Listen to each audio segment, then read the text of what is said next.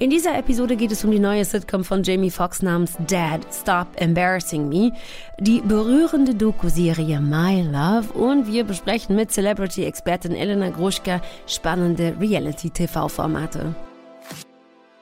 Willkommen bei der Netflix-Woche mit Hartnett Tesfay und Jörg Thaddeus. Jede Woche blicken wir hier auf neue Serien, Filme und Dokus. Auf das, worüber alle sprechen und auf Geheimtipps von Menschen, die es wissen müssen. Netflix-Woche, der Magazin-Podcast über alles, was es sich zu streamen lohnt.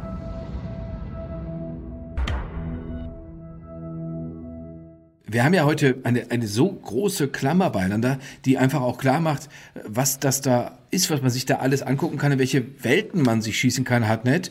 Äh, beispielsweise äh, diese wir werden nachher darüber sprechen, diese Dokumentarserie My Love, wo eigentlich nur ältere Menschen drin vorkommen, die ist ja ganz, ganz ruhig. Daran fällt einem auch auf, ist an anderen Stellen ganz, ganz, ganz, ganz laut. Also es geht eigentlich jeder Ton, oder?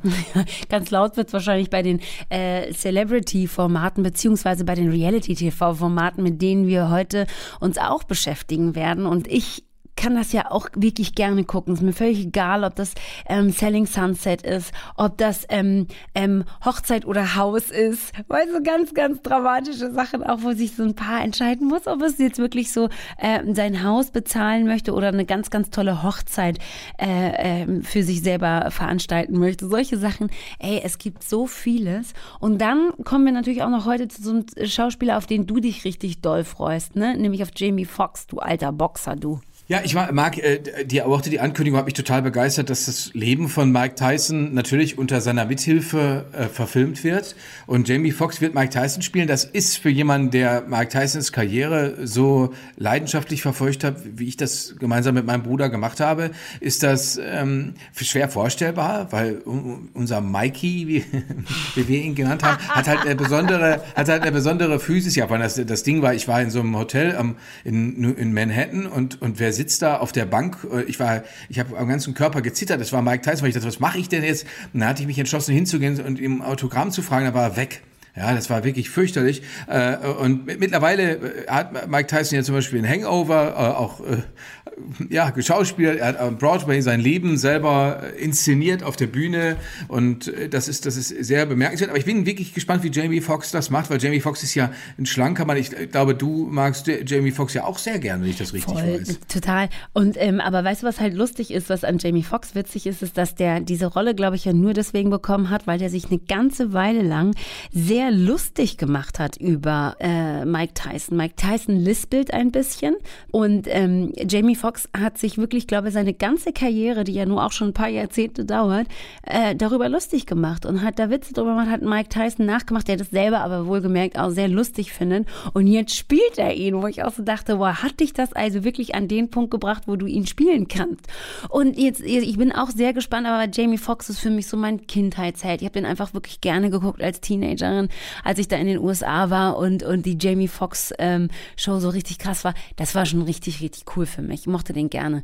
Und ähm, ja, das wird heute auf jeden Fall sehr spannend. Ähm, und was wir jetzt aber gleich machen, ist euch all diese Sachen, in denen zum Beispiel auch Jamie Foxx vorkommt, gleich ganz und gar kompakt vorzustellen.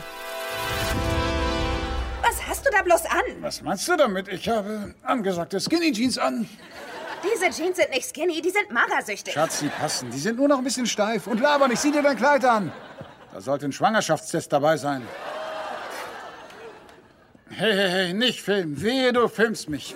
Nicht filmen. Sash, hey. Das poste ich auf TikTok. Dad Stop Embarrassing Me, eine neue Sitcom ähm, mit Jamie Foxx in der Hauptrolle, meinem Jamie Foxx, den ich ja wirklich sehr, sehr gerne anschaue und zuschaue. Der äh, spielt einen Junggesellen, der sich plötzlich äh, Vollzeit um seine Tochter kümmern muss, um seine jugendliche Tochter Sascha. Ähm, und natürlich ist der jetzt erstmal mit dieser Vaterrolle komplett überfordert. Ähm, aber ähm, auch seine Tochter findet das Ganze nicht ganz so einfach. Jamie Foxx kehrt mit Dad Stop Embarrassing Me zu den Wurzeln seiner Karriere zurück. Ich kann mich noch sehr gut an die ähm, ersten Sitcoms, in denen er zu sehen war, The Jamie Foxx Show zum Beispiel oder Rock, erinnern. Ähm, und ich freue mich sehr darüber, dass er jetzt aber auch ein bisschen dazu übergegangen ist, sich selbst auf die Schippe zu nehmen. Weil Jamie Foxx, auch wenn man es nicht glaubt, ist ja schon über 50 und steckt damit natürlich mit Sicherheit auch äh, im wahren na, Leben. Na, na, na, na, na, na, na, Ist na. doch so. Er steckt Na. unter Umständen in der einen oder anderen Midlife-Crisis und scheitert dann eben. Die hat man längst hinter sich. Du, du weißt doch gar nicht, wovon du sprichst. Wann kommt, äh, wann, mit okay, dann 15 erklär's mir doch mal ganz kurz. Wann kommt die Midlife-Crisis? Die ist ähm, normalerweise ist das so äh, Anfang Mitte 40 bei, bei Männern, bei Frauen weiß man nicht so genau, was bei Männern dann äh, später kommt, das ist bei was bei Frauen die Menopause ist, bei Männern die Andropause. Das heißt, der Mann sitzt viel zu Hause, fühlt sich abgeschlagen, wird dick und weint den ganzen Tag. Und das das ist aber was anderes als die Midlife Crisis, wo man denkt, ich mach's noch mal, ich rock's noch mal, ich kaufe mir ein Motorrad, ich äh, suche mir eine junge Frau und dann geht die Post ab, wir fahren durch Europa und machen Road Movie. Das ist Midlife Crisis. Aber Jamie Foxx mit hat das- Anfang 50 Ja, aber Jamie Foxx hat das ja tatsächlich schon des Öfteren auch selber im wahren Leben adressiert. Die Tatsache, dass die Frauen, die er so in den letzten Jahren gedatet hat äh, oder mit denen er auf Dates gegangen ist, vielmehr zum Teil ja nur wenig älter waren als seine eigene Tochter. Er hat seine Tochter mal mitgenommen auf so eine Oscarverleihung und dann ähm, war ich auch so ganz kurz irritiert und dachte so, Moment mal, ist das jetzt wirklich ein Date? Und ähm, ist das da vielleicht nicht auch eine Grenze, die er da jetzt überschreitet, endgültig? Ja, aber hat sich eben dann Gott sei Dank rausgestellt, dass es also seine Tochter war. Und glücklicherweise ist auch genau diese Tochter die ausführende Produzentin von Dad Stop Embarrassing Me. Also die beiden verarbeiten da durchaus ihr, naja, wahrscheinlich sehr eigenwilliges Verhältnis zueinander. Jamie Foxx, der wie gesagt immer noch nicht aussieht wie 50, sich wahrscheinlich auch noch nicht so fühlt wie über 50, es aber schlicht und ergreifend ist und vielleicht dann auch mal hin und wieder Probleme damit hat, das anzuerkennen. Dad Stop Embarrassing Me, ich find's super. Gut, dass du ein so langes Leben hattest, trotz deiner Krankheit. Der Dorfarzt war überzeugt, dass ich nicht älter als 15 werde. Du hast eben Mut. Das verhilft zu einem langen Leben. Mut und Geduld. Mut macht auch. Und die Liebe meiner Frau. Das ist der Hauptgrund. Mehr als die Hälfte dieser 84 Jahre wurden durch deine Liebe gestützt. Ich bin noch keine 84. My Love, äh, sechs Geschichten wahrer Liebe heißt eine neue Serie bei Netflix, die äh, unglaublich ruhig ist, also die viel ruhiger ist, als äh, was wir hier oft auch an Actionspektakel logischerweise vorstellen, die was ganz Tolles macht, denn wir leben ja nun tatsächlich in, in, in Wochen, in Monaten, in, in einer Zeit, in der äh, ganz oft das Trennende hervorgehoben wird. Wenn ich bin das und du bist dies und wenn du das bist, dann heißt das, dass du so und so bist. Äh, hier geht es darum, was universal menschlich ist, nämlich dass man, dass Menschen etwas können, was andere Geschöpfe eben nicht können, äh, für ihre Liebe, ihre Zuneigung zueinander, äh, für, für ihre, ja, wie soll man sagen, vorbehaltlose Liebe, äh, Worte zu finden, das ausdrücken zu können. Man begleitet in dieser Serie sechs Paare, sechs Paare deswegen, weil es sechs Weltregionen sind, aus denen diese logischerweise mittlerweile älteren Menschen kommen. Und da ist Brasilien dabei, ein paar aus Spanien, ein paar aus den Vereinigten Staaten, Japan, Indien und Korea. Die sind ein Jahr lang begleitet worden. Und wenn man, wenn man sieht, wie die miteinander umgehen, stellt man vor allen Dingen fest, dass die wahnsinnig viel äh, miteinander und übereinander lachen. Also das, das Spott, äh, Humor, dieses, dieses, dieses Teasen, äh, dass das eigentlich nie wirklich aufhört. Was sich liebt, das neckt sich. Eine ganz alte deutsche Spruchweisheit, die man aber darin auch wiederfindet. Und das ist absolut äh, berührend, das zu sehen. Dass, es gibt ja wenig Menschen, die sich dem verschließen können, wenn man sieht, wie zwei betagte Leute sich bei der Hand nehmen. Das ist eine, das ist eine tolle Sache, äh, was, die, was die einander bedeuten. Es gibt diesen ganz tollen Satz, äh, wenn ich in deiner Nähe bin, äh, dann ist mein Herz in Ruhe, äh, sagt einer der, der Männer. Und das ist, äh, das ist einfach unglaublich bewegend. Wie gesagt, es ist äh, sehr leise. Man muss sich darauf warten, dass wer weiß, was für ein Spektakel da abgefeuert wird, sondern es ist einfach nur diese riesengroße Faszination der Liebe. My Love, sechs Geschichten wahrer Liebe. Die Männer sind okay, aber ich habe so meine Zweifel. Jetzt gibt's Klatsch und Tratsch. Genau das wollte ich vom Mädels-Chat. Circle, Nachricht. Savannah sehe ich auch so. Die Jungs sind okay, aber euch finde ich gleich mal viel besser. Klasse, das finde ich prima. Ich hab's drauf mit den Ladies. Ich hatte noch nie zuvor mit Frauen so ein gutes Gespräch. Leider. Unfortunately. Was hier so nach ganz einfachem Reality-TV klingt, ist eigentlich so eine Art soziales Experiment. Acht TeilnehmerInnen ziehen in einen Gebäudekomplex und jeder bekommt dabei sein eigenes Apartment. Die anderen MitspielerInnen, die sieht man nicht, die lernt man nicht kennen, die trifft man nicht, sondern kommuniziert mit denen nur über Chat, über das soziale Netzwerk The Circle. Jeder legt sich ein Profil an und die Kandidaten und Kandidatinnen können dann selber entscheiden, wie echt dieses Profil sein soll, wie nah das an ihrer eigenen Persönlichkeit, an ihrer eigenen Person sein soll oder eben nicht. Und gewonnen hat das Preisgeld, das übrigens relativ hoch ist, nämlich bei 100.000 Dollar liegt, am Ende die Person, die am beliebtesten ist.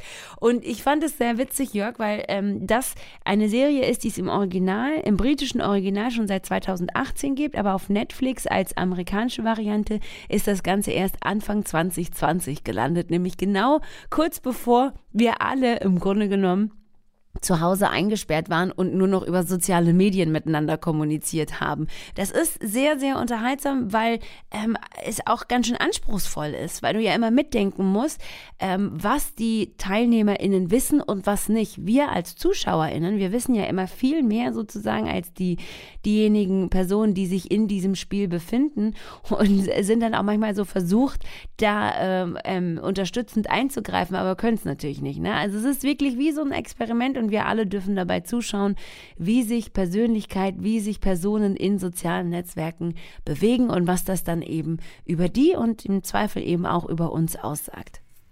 Aber es ist auch ein bisschen gruselig, weil, weil man doch, man kann sich doch so da verändern, das habe ich doch richtig verstanden, dass, dass man äh, ja also gewissermaßen so eine Fake-Identität von sich erzeugen kann. Dass ich jetzt zum Beispiel dir den Eindruck erwecken könnte, ich sei ein, ein hagerer junger Mann mit vollem Haar. Das würde ja gehen. Eigentlich. Genau, aber das ist ja sozusagen auch die Krux in sozialen Medien, dass es ja sozusagen dieses Catfishing gibt, dass Menschen sich äh, falsche Profile erstellen, mit falschen Fotos arbeiten, mit falschen Identitäten arbeiten und da wirklich auch tiefgehende äh, Beziehungen oder einen tiefgehenden Austausch mit Menschen, die sie überhaupt nicht kennen, führen. So, ne? Das ist ja tatsächlich einfach nichts in den luftleeren Raum hinein erfunden, sondern das gibt es einfach wirklich so, dass du, dass du das Gefühl hast, also du könntest tatsächlich jetzt losgehen, dir ein Profil anlegen und so tun, als ob du eben dieser hagere Mann mit Vollbart wärst und vollem Haar wärst, so.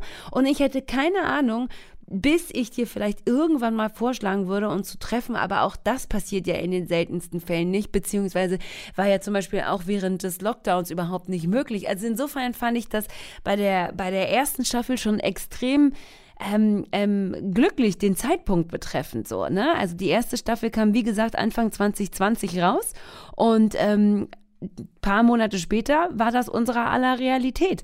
Und das Ganze klingt so ein bisschen auch wie so eine, so eine gruselige Folge aus Black Mirror, war aber tatsächlich einfach dann Tagesordnung. Jetzt gibt es also eine neue Staffel von The Circle und nur um dir mal ganz kurz zu zeigen, wie erfolgreich das Ganze war. Es gibt ähm, von The Circle in der Zwischenzeit eine brasilianische und eine französische Variante, die man sich anschauen kann.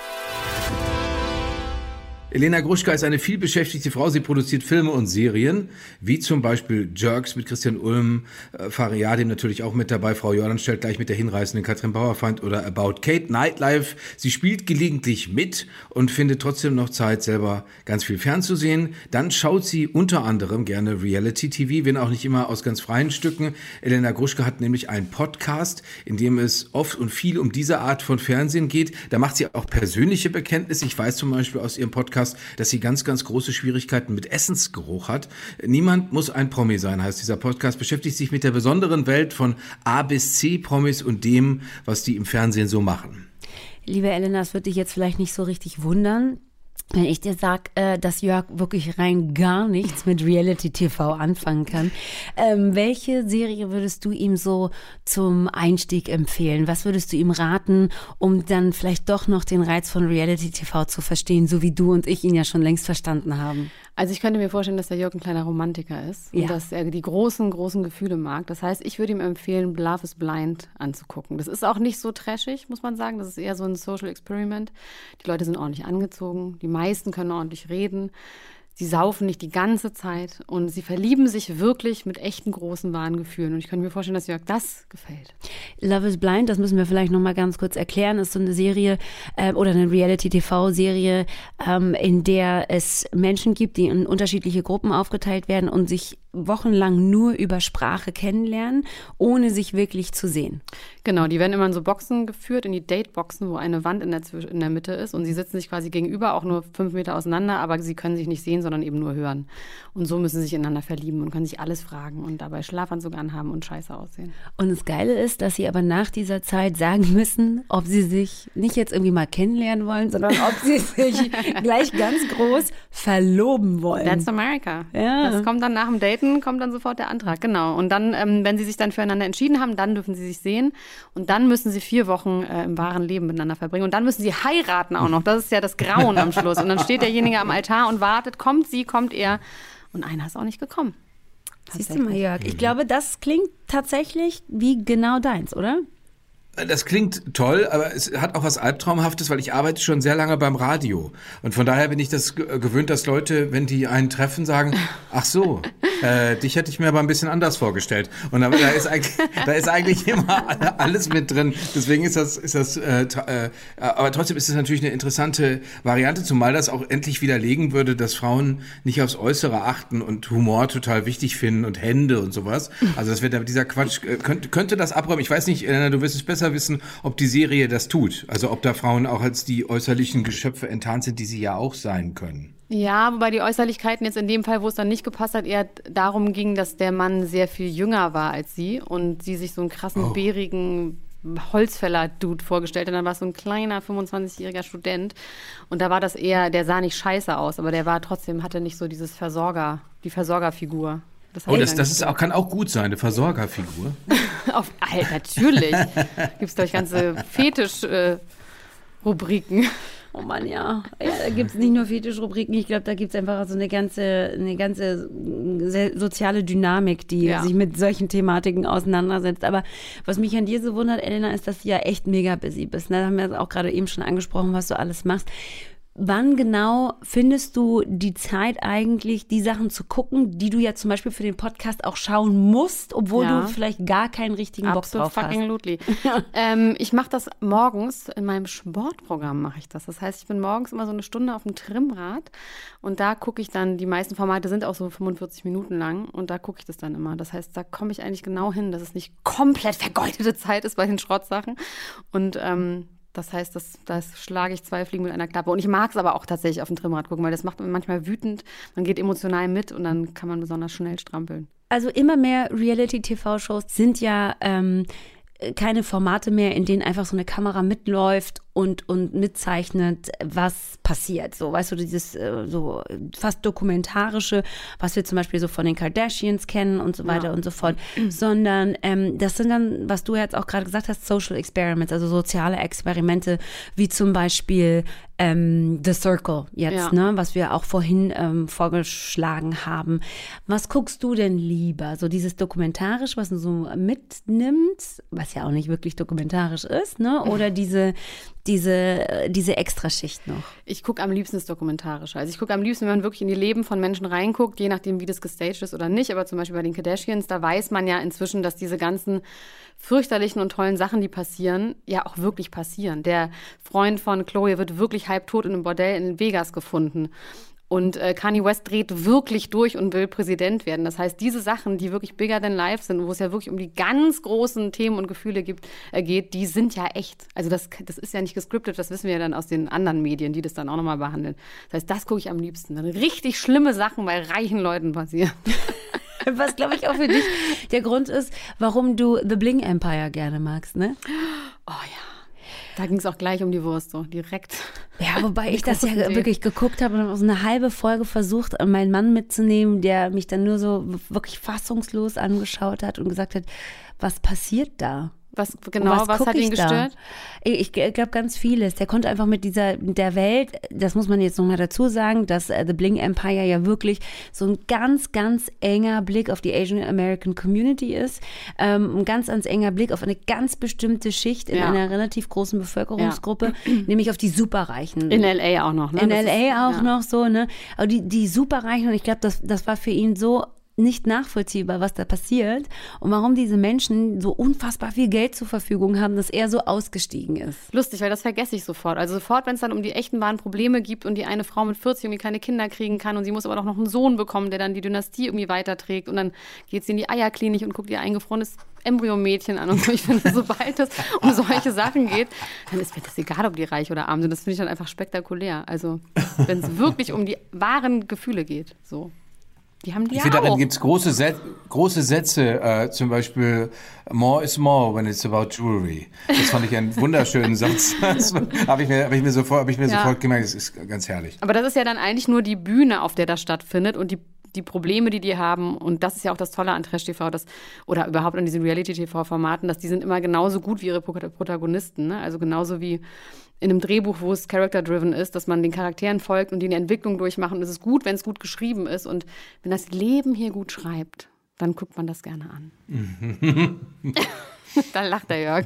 Dann lass uns mal ganz schnell über Too Hot to Handle sprechen, was du gerade eben schon angesprochen hast und wovon es auch bald eine zweite Staffel ja. geben wird. Man muss ja ehrlich sagen, die erste Staffel hat mir auch so diesen ersten Lockdown ein bisschen erleichtert. Auf jeden Fall, ja. Äh, das war äh, fast dramatisch, wie schnell wir diese erste Staffel durchgeguckt hatten.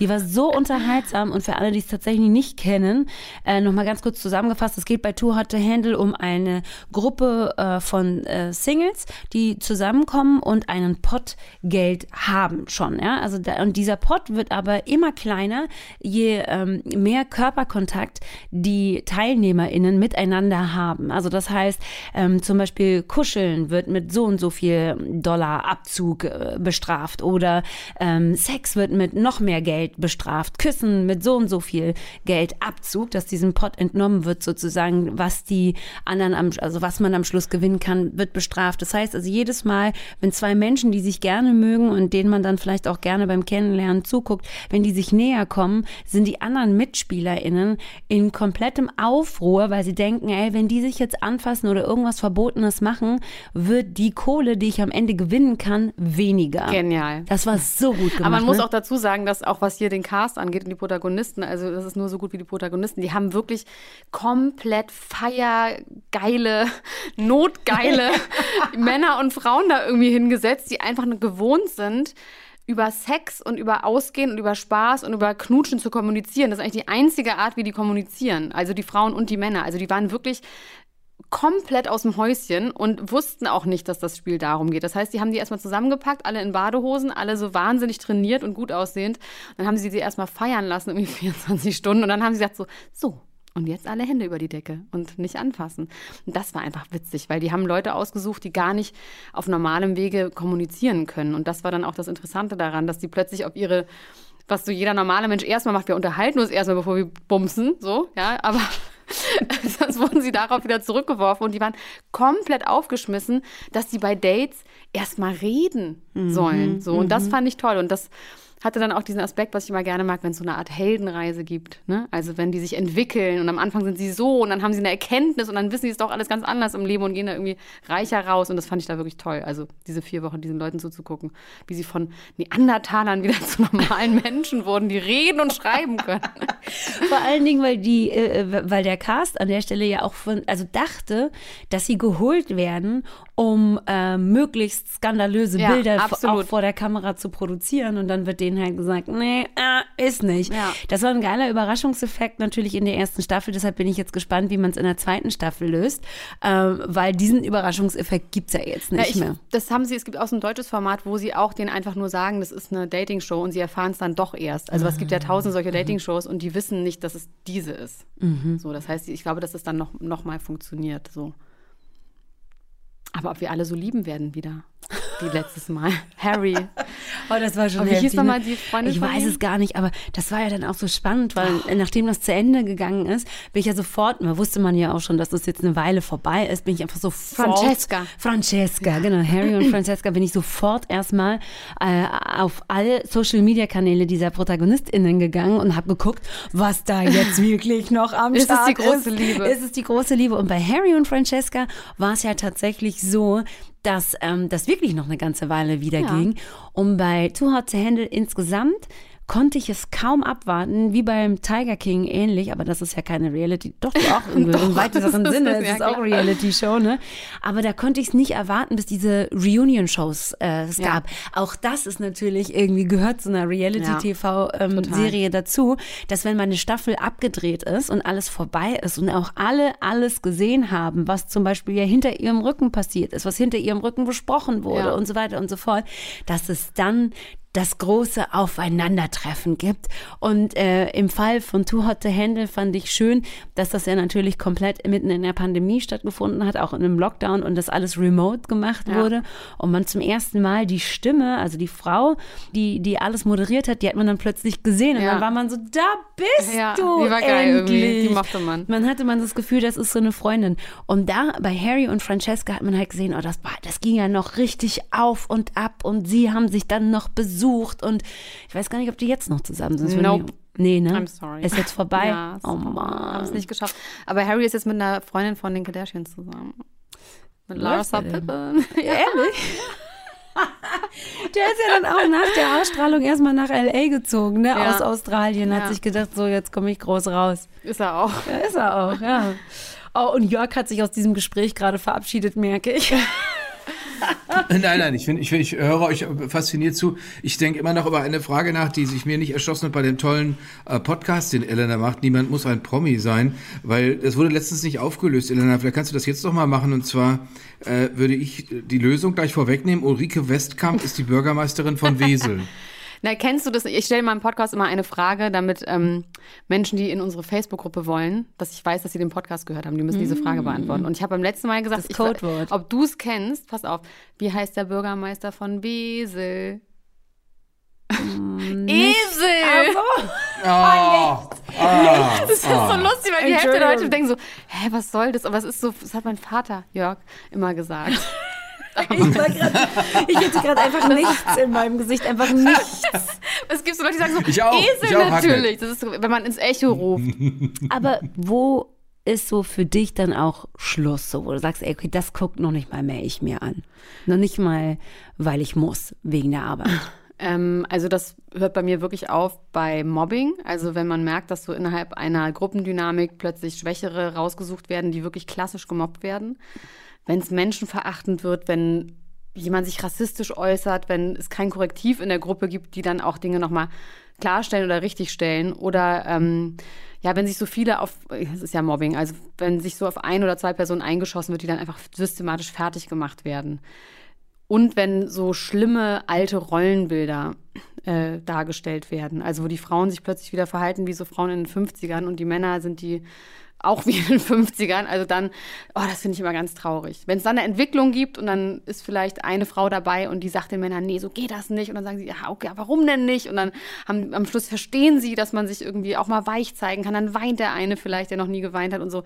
Dann geht's. Aber wenn es dann wirklich so eine Dynamik hat, dass es einfach nur noch negativ, menschenverachtend und ähm, ja, einfach neg ja, negativ ist das beste Wort, ist dann, dann kann, kann ich mir das nicht antun, das in mein Zuhause reinzunehmen. So.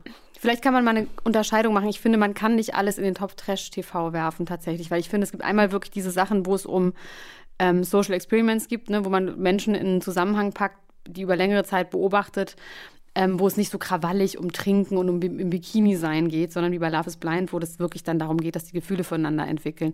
Dann gibt's ja diese ähm, Doku-Sachen, sowas wie Bling Empire oder auch Kardashians, wo Menschen über einen längeren Zeitraum ver äh, verfolgt werden, ja, mit der Kamera verfolgt werden und ähm, oder begleitet werden und das dann sowas Dokumentarisches hat. Und dann gibt's diese Spielshow-Trash-Sachen. Also ich finde, da gibt's schon auch, Jörg, da ist für jeden was dabei.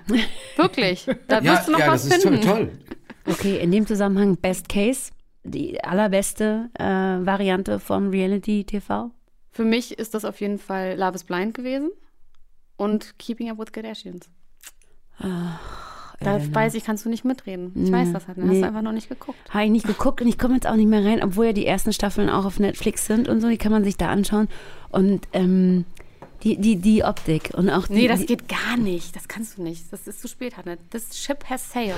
Ohne mich. Ja, ciao. wirklich Tschüss, ciao. Kardashians. Ach, naja, aber mal gucken, vielleicht gebe ich dem Ganzen ja doch noch eine Chance und werde es nochmal versuchen. Äh, vielen Dank für deine Zeit, Elena. Sehr gerne. Und Dank an euch. Jörg, sag mal ganz kurz, hast du jetzt auch eine Heldenreise unternommen und bist jetzt auf der richtigen Seite ähm, des ähm, Reality-TV-Sterns angekommen? Ja, also ich habe da jetzt definitiv gelernt. und, äh, Bling, Bling Empire und, und wir bedanken uns sehr herzlich, dass du für uns Zeit hattest. Und alle, die uns zuhören, haben hoffentlich Zeit für den Klatsch und Tatsch Podcast. Niemand muss ein Promi sein. Ich habe auch da unzählige Begriffe gelernt. Zum Beispiel werde ich mich jetzt vor Bekannten immer als California Sober bezeichnen. Das ist eine bestimmte Art Das von geil, Nüchternheit, die, die aber westküstig ist. Und das ist schon alleine gut, weil das, das unterstreicht meinen Teint, das unterstreicht meine Haar, meine Frisur. Das ist nur also Gras und toll. Alkohol ist das. Äh, Elena, das, auch das äh, haben wir dir zu verdanken. Elena Gruschka, vielen gerne. Dank. Bitteschön.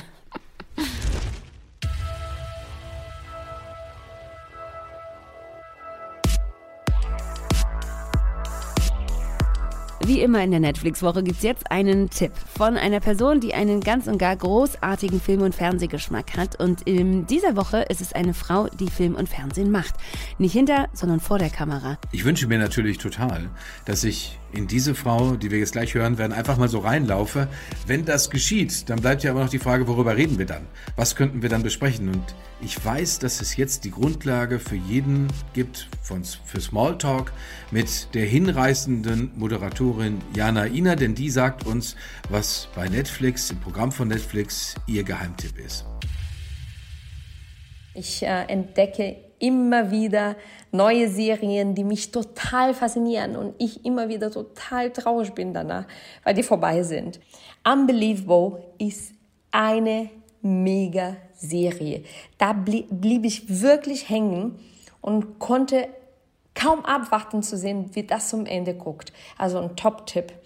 Ähm, wer ein bisschen auf Thriller steht und ein bisschen gerne Angst dabei hat, ja, das zuzuschauen, ist dann so bei You genau richtig. You ist cool. Und ich hatte Angst, dass die zweite Staffel schlecht wird.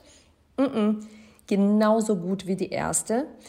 Und letztens, ich wollte einfach so was Schönes für das Herz haben und äh, ähm, kennt ihr diese Serien, die danach wir wirklich die beste Freundin unglaublich vermissen? Ja, so ist es bei Immer für dich da. Ganz, ganz süß. Also ich mag die Serie total. Ich habe mir die ersten Staffel komplett angeschaut ähm, und würde auf jeden Fall weiter gucken. Und noch ein kleiner Tipp. Und mit dieser Serie habe ich Giovanni wirklich bei mir so jeden Abend gehabt. Narcos. Wenn ihr Fans von Pablo Escobar seid, dann müsst ihr Narcos gucken. Schon ziemlich cool.